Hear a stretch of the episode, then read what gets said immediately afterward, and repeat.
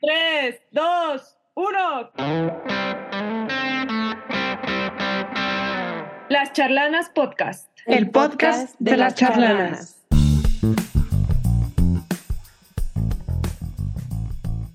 ¿Te ha pasado que alguien opina acerca de tu cuerpo sin que se lo hayas preguntado y sus comentarios te hacen sentir mal? Hola, ¿cómo están? Ya estamos aquí en otro episodio de este podcast donde discutimos temas de interés hacia las problemáticas que vivimos las mujeres en la actualidad. Hola chicas, ¿cómo están? Hoy nos acompañan Liliana, Adriana Cedillo y Ana Laura. Hola. Hola. Bueno, en este podcast vamos a hablar sobre el body shaming porque es un tema que consideramos súper importante y muy presente en todos lados mayormente eh, se puede ver que está en la publicidad y en el mundo del espectáculo, pero pues sabemos que esta situación termina permeando en todos los contextos, pues recordemos que los medios de comunicación y ahora mayormente las redes sociales son adoctrinadores de nuestras sociedades. Entonces, bueno, para empezar, quiero darles una breve definición acerca del término que tomé de la revista Mercados.0 y dice, el body shaming se puede ver en acciones pequeñas que buscan avergonzar a alguien por su apariencia, emitiendo juicios físicos y promoviendo conversaciones públicas en torno al cuerpo de una sola persona.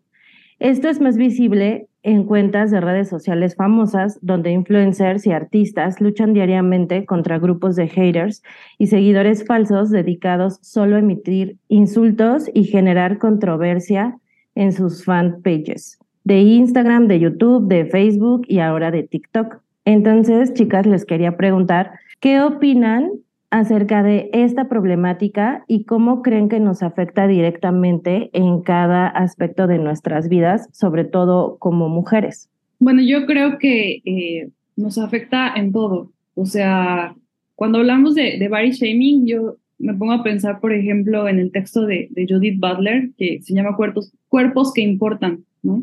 Ella habla un poco sobre los excluidos en la sociedad, ¿no? O sea, ella eh, utiliza este término para decir quiénes serían, ¿no? Y ella eh, hace un estudio pensando un poco de cómo eh, esta exclusión parte de, un, eh, de una cuestión más primitiva que tiene que ver con cómo se configura la idea de sexualidad y de sexo principalmente, y que es a través del cuerpo, ¿no?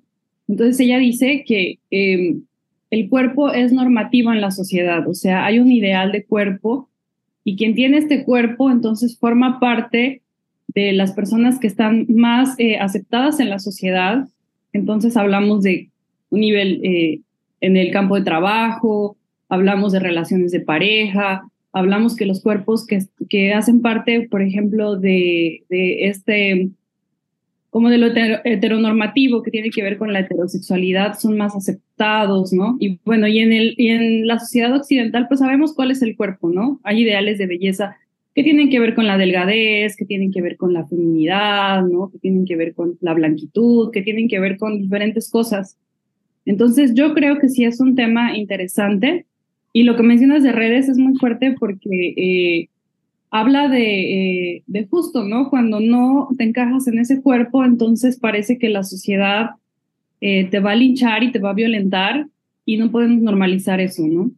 Sí, bueno, a mí, a mí me, me, hace recordar un poco como mi adolescencia, cuando yo era más joven, ¿no? Y yo siempre he sido delgada y entonces eh, siempre tenía como estos comentarios de, ay, tú podrías ser este modelo, ¿no? Como tú podrías eh, participar porque tienes el cuerpo, tienes eh, la figura, no lo sé. Y, y anteriormente yo cuando era adolescente creo que no me afectaba tanto, la verdad, porque a lo mejor cumplía como con este estereotipo, pero ahora actualmente pienso que con las redes sociales es mucho más intenso para las jóvenes de ahora tener que cumplir con un estereotipo, ¿no? O sea, antes sí teníamos la televisión y el cine y las revistas, pero creo que no era como tan a nivel em, mundial, digamos, o que no se reflejaba tanto como ahora con las redes sociales, ¿no? Las chicas de ahora tienen muchos referentes que pueden ver instantáneamente y entonces, eh, por ejemplo, a mí Instagram, a mí me gusta mucho Instagram, pero de repente también creo que es, un, es una red donde se ve muchos estereotipos de belleza, ¿no? Y muchas eh, personas quieren llegar a tener ese tipo de cuerpo. Y yo ahora a mis 40 años veo fotos de chicas y, y, en estas fotos que se toman y pienso que, no sé, o sea, a mí ya no, ya no me afecta, pero no sé si cuando era joven me hubiera afectado, ¿no? Entonces, creo que sí hay una influencia muy grande de las redes. Y bueno, también ahorita me acordé de una eh, de, una, de un comentario que hicieron en radio de cómo em, hay estereotipos muy marcados de justo lo que decía Adri de la, de la blanquitud, de, del perfil de lo que tiene que ser una persona. Decían que si buscabas en Google mujer feliz, te aparecía siempre una mujer blanca, ¿no?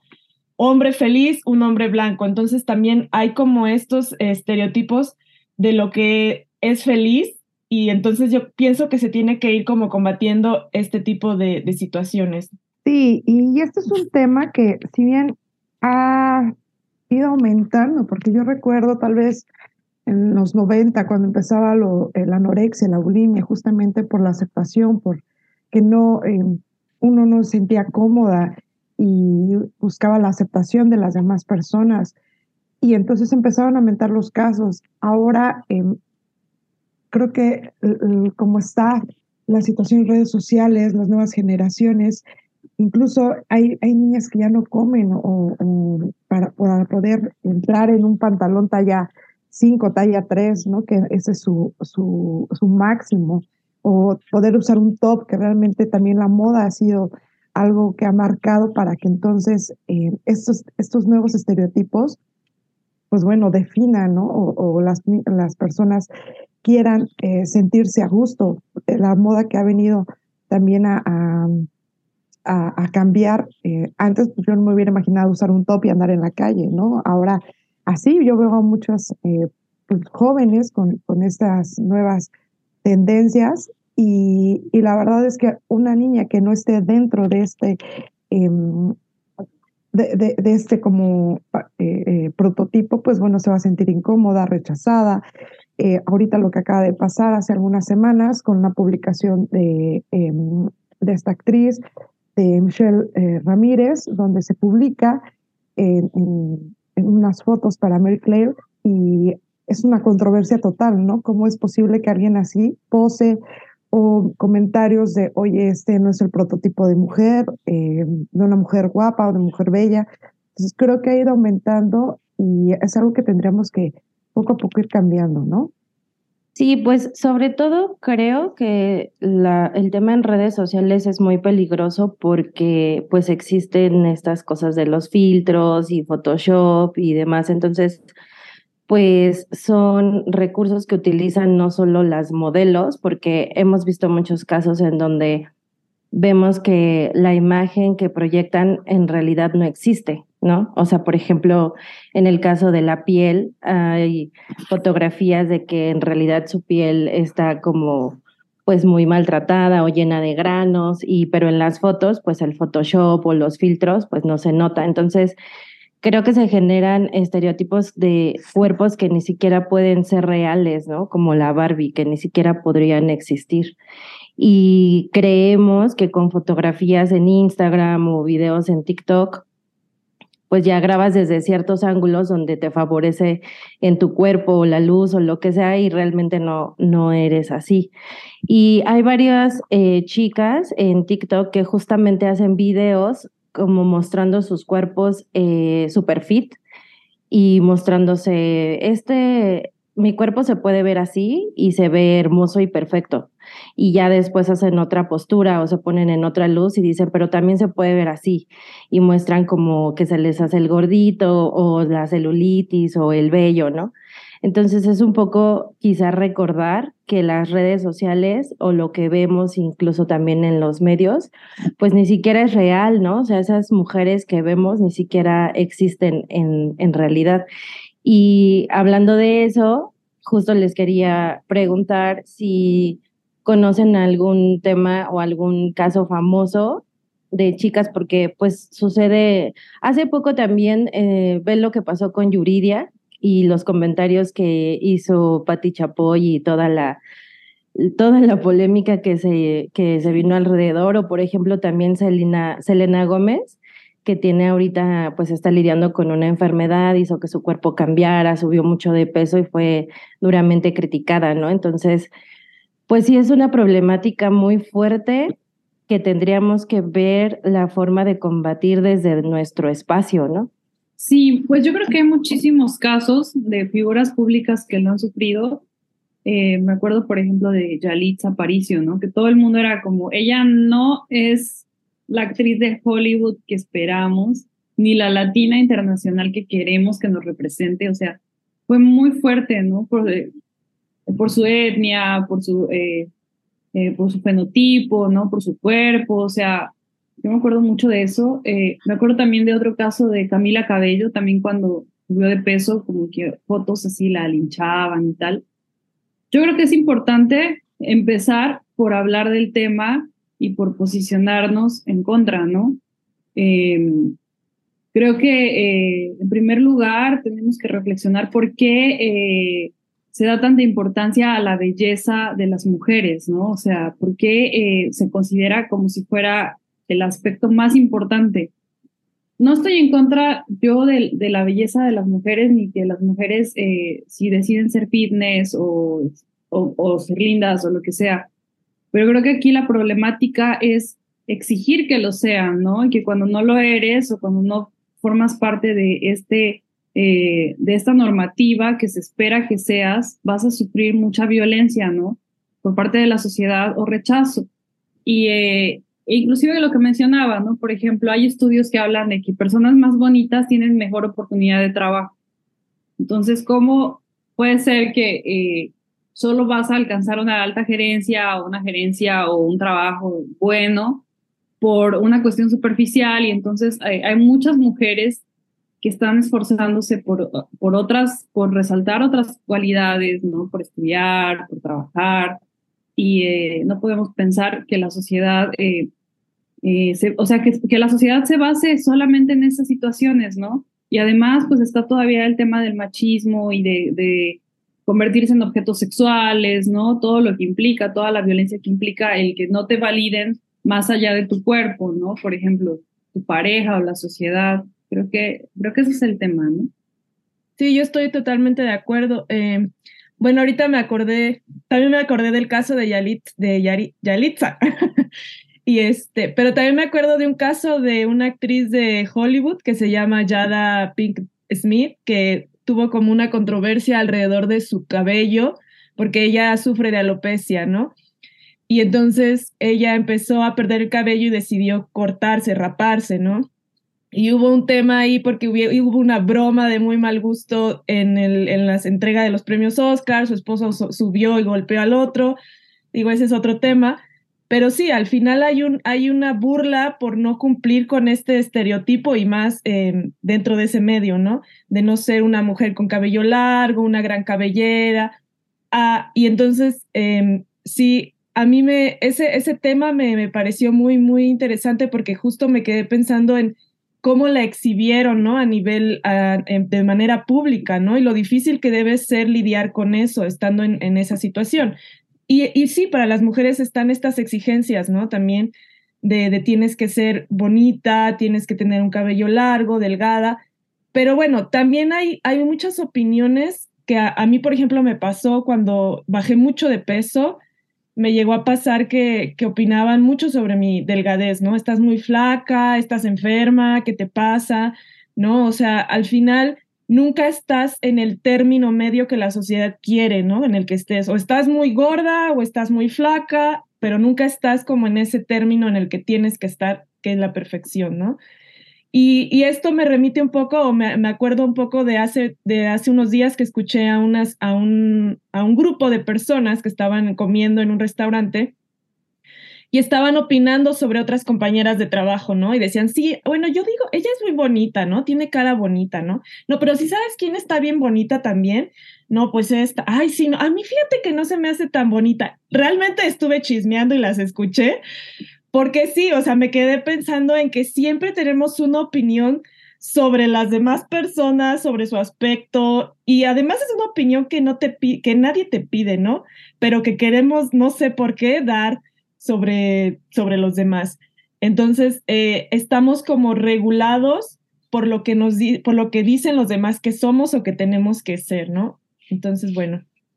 Sí, totalmente. Eh, yo creo que esta violencia también, o sea, entre mujeres, porque ya no hablemos a lo mejor de hombres eh, hacia las mujeres, sino entre nosotras mismas, cómo nos comemos, ¿no? Y digo nosotras o comemos porque al final eh, me ha pasado que yo también digo, ay, o en algún momento me pasó decir, me cambió o eh, no sé, ¿no? Entonces, ¿cómo me puedo haber cambiado? Si está más feo, no sé, X, ¿no? Pero este tipo de situaciones de complejos realmente no debería de pasar, no deberíamos de ser así, no deberíamos de recriminar tanto, no deberíamos de de criticar, porque por eso eh, nos ponen o nos dicen, no es que las mujeres son más criticonas o algo así, y a veces sí, lo que tú decías, ¿no, Lili?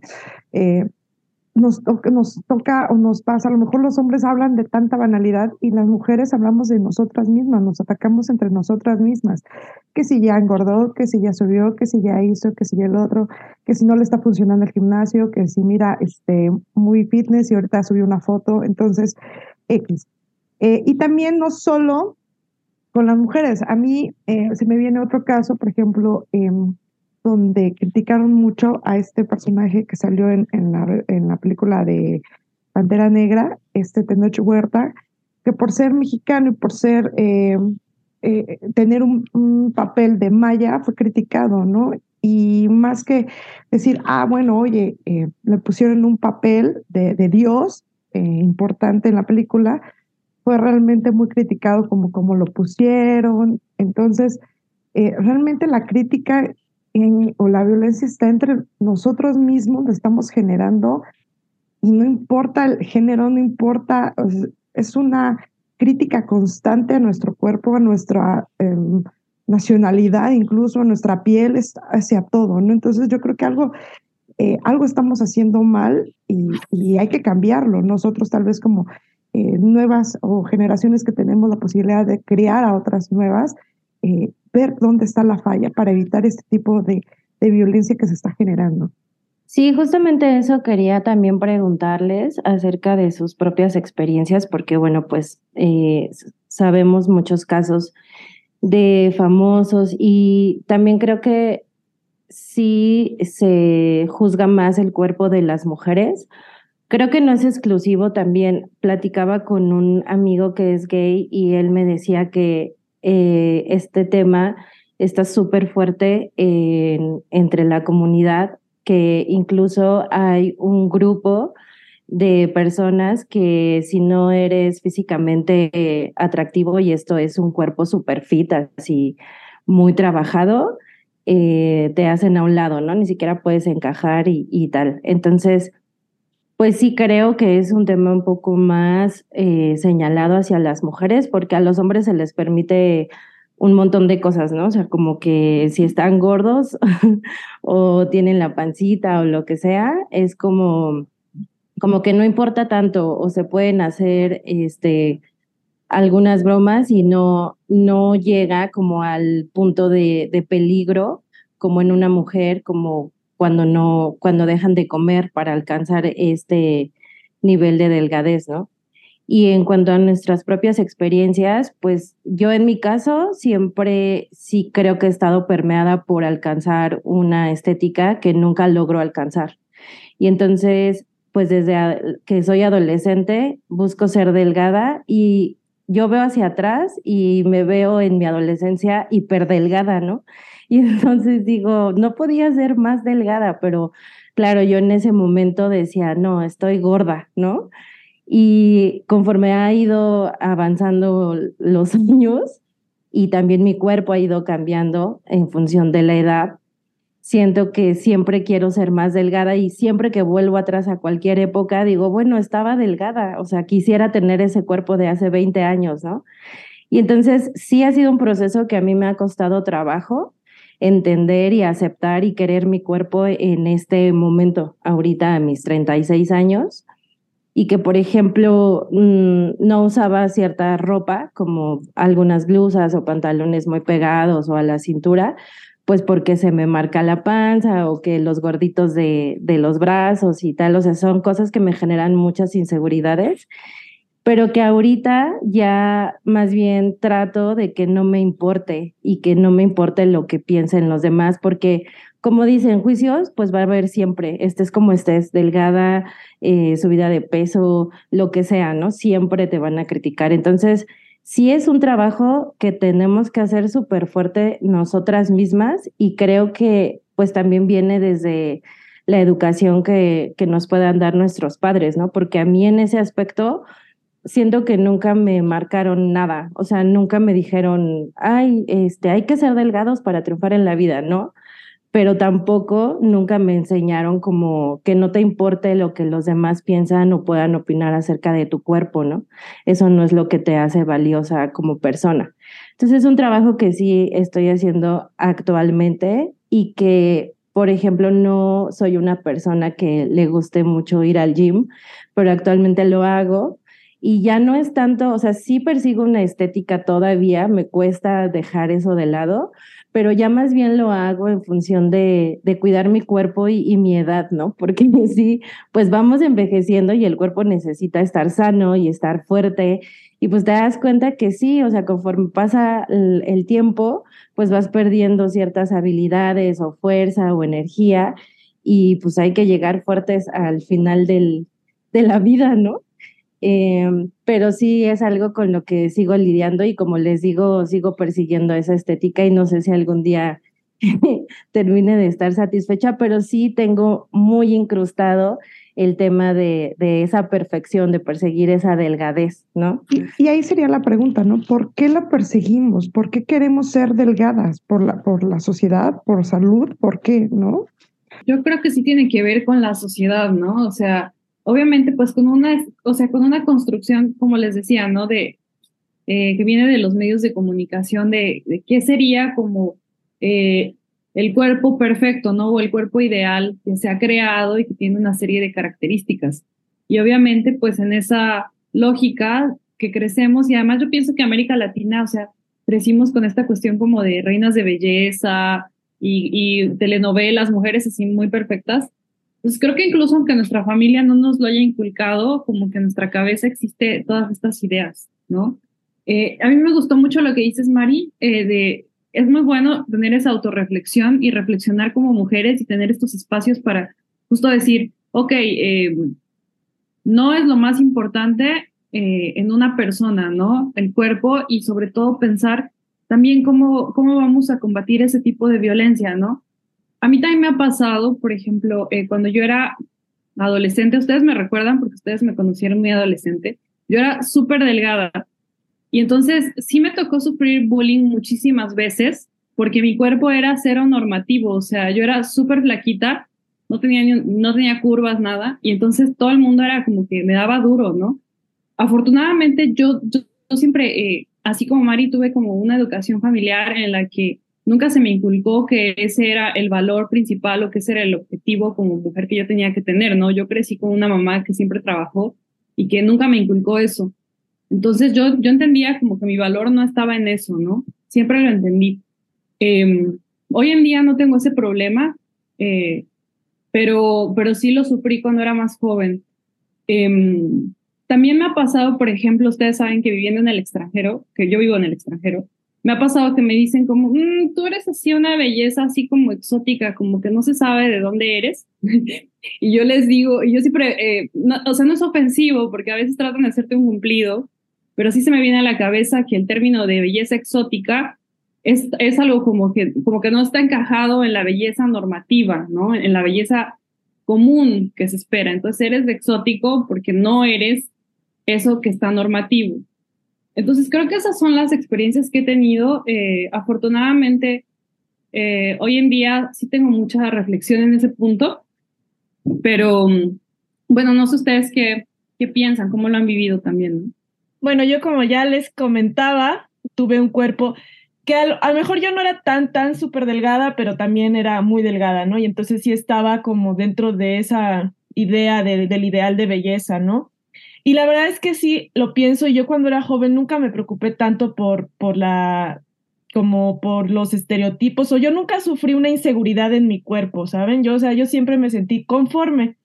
Pero ahora, últimamente, con los años, que ya, ya, ya soy grandecita, me, me llegaron de repente como muchas inseguridades en este sentido de, pues mi cuerpo ya no es como era cuando era joven, ¿no? O sea, ya estoy envejeciendo, ya es, bueno, no envejeciendo, pero ya estoy llegando a la madurez, ¿no? Ya no estoy teniendo esa, ese cuerpo que tenía y sí me afectó en algún momento, ¿no? Entonces, de repente esta idea de que ya no tienes la misma, este, eh, tus, tus brazos ya no son tan fuertes o tan rígidos.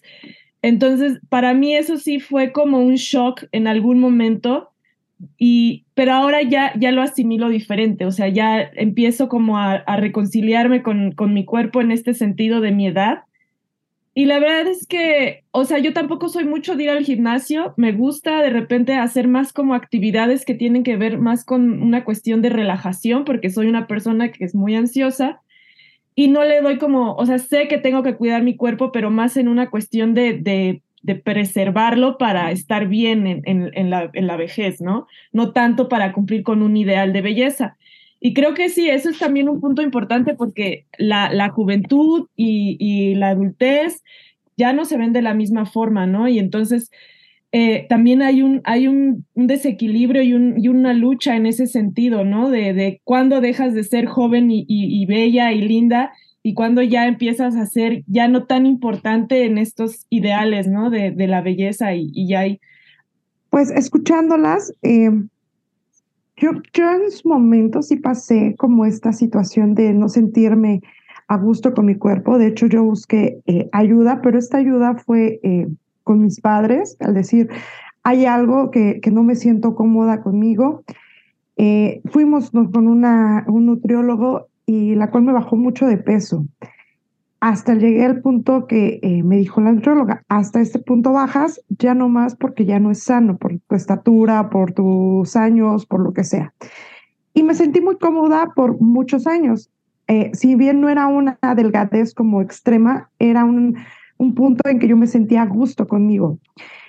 Esto, este peso lo mantuve como por muchos años hasta eh, creo que después de que empecé ya a trabajar, pues porque baja mi actividad, entonces eh, ya empezaba también yo a sentirme como un rechazo, eh, decir, ya estoy gorda, necesito hacer ejercicio, en fin.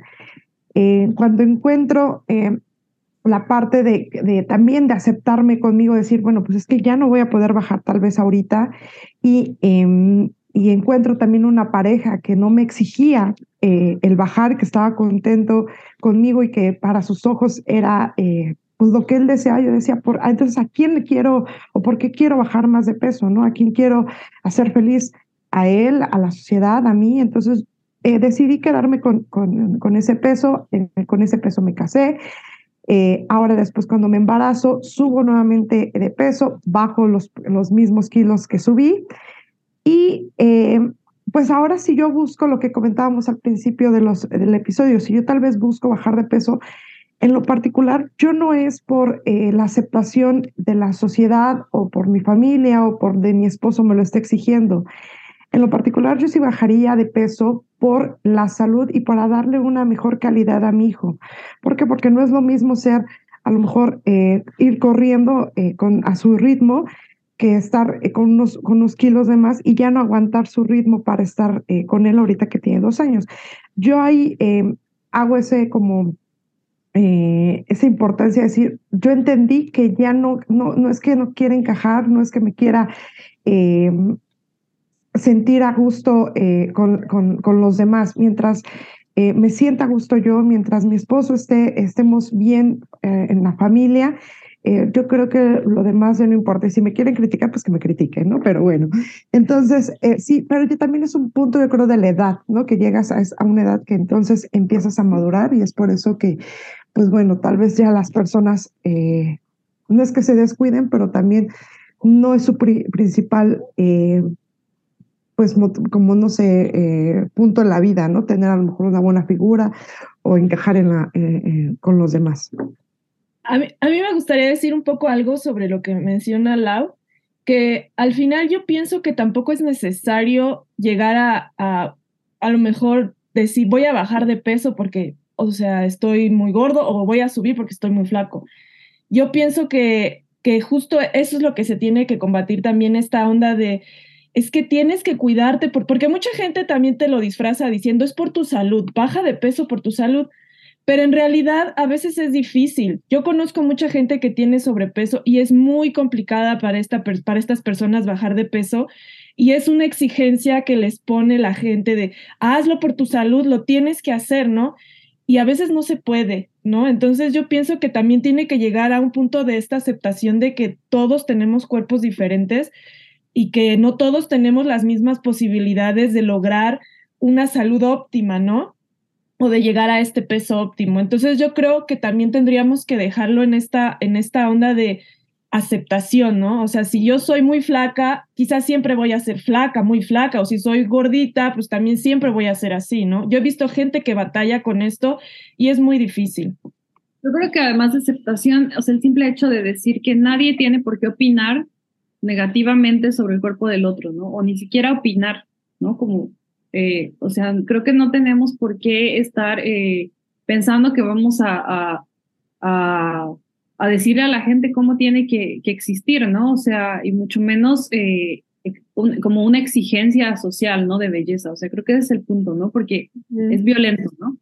Sí, exacto. Sí, por ejemplo, me acuerdo que eh, hace como dos años recibí el comentario de una amiga, muy amiga, muy cercana, que también tiene muy instaurado esta eh, belleza perfecta del de, cuerpo delgado de la mujer. Y me dijo, ah, si tú fueses un poco más delgada estarías mucho más bonita, ¿no? Y no me afectó tanto porque lo he pensado siempre. Entonces, como que cuando me dijo eso, dije, sí, yo lo sé, ¿no?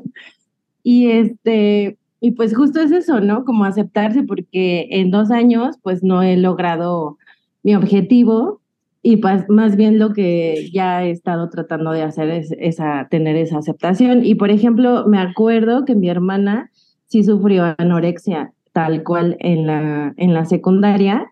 Y creo que mis papás no se dieron cuenta porque además siento que era una enfermedad que como que en ese momento era muy nueva y entonces ella empezó a bajar y bajar y bajar y bajar porque no comía y hacía como todos estos trucos de esconder la comida o hacía cosas como de que iba y olía un frasco de papas o de Nutella y ya lo cerraba, ¿no? O sea, esa era como su forma de comer, oler la comida, ¿no?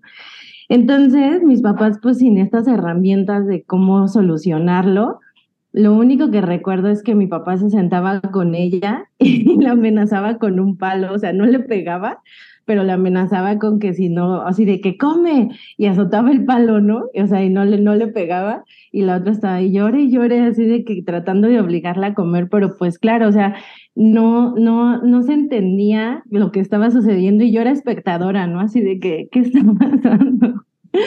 Y este, yo he tenido problemas con la comida, pero más bien como para contenerme, ¿no? O sea, creo que mi problema con la comida es que me gusta demasiado y a veces como más de lo que debería, o sea, no solo para alimentarme, sino que es así de insaciable.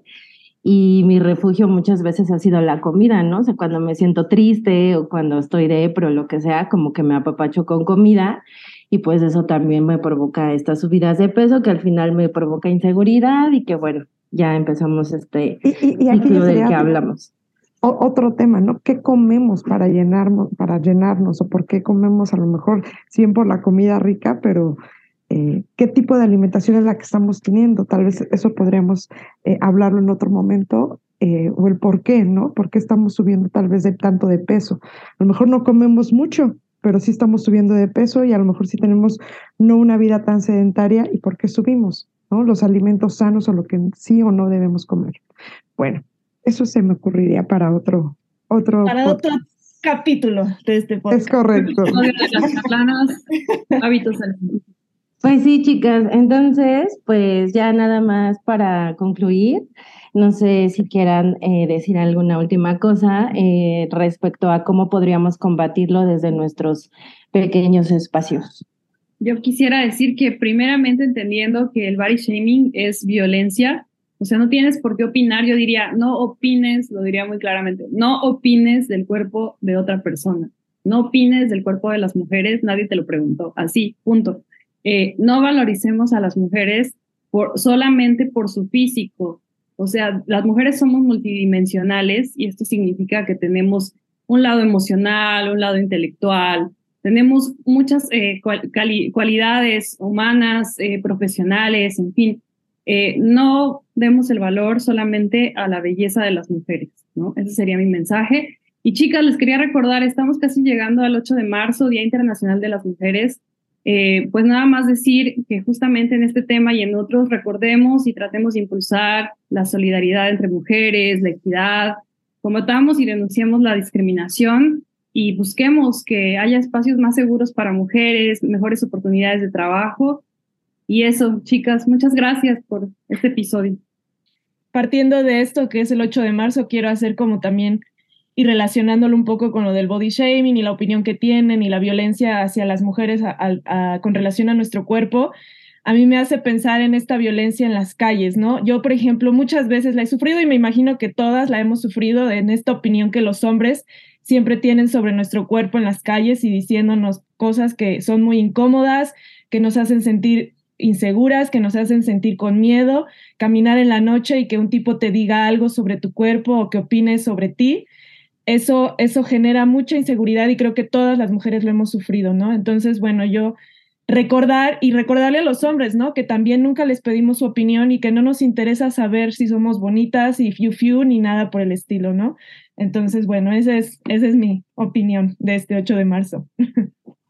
Sí, justo, ¿no? Que no olvidemos que em, este, este día, eh, pues es justamente para pedir el respeto, para pedir la aceptación, la aceptación también de nosotros mismos, la aceptación entre eh, Creo que eso es lo fundamental, se nos ha olvidado ese valor como cada mujer y es por eso que eh, pues esta violencia ha ido aumentando.